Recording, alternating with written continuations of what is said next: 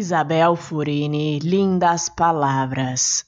O perdão é substantivo e é sempre bem-vindo. Com a palavra amor começa a vibrar o coração.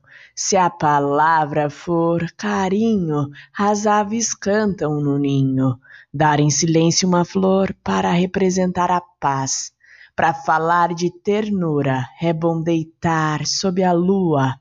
Saúde, felicidade e luz são palavras poderosas. E este poema foi escrito nas pétalas de uma rosa.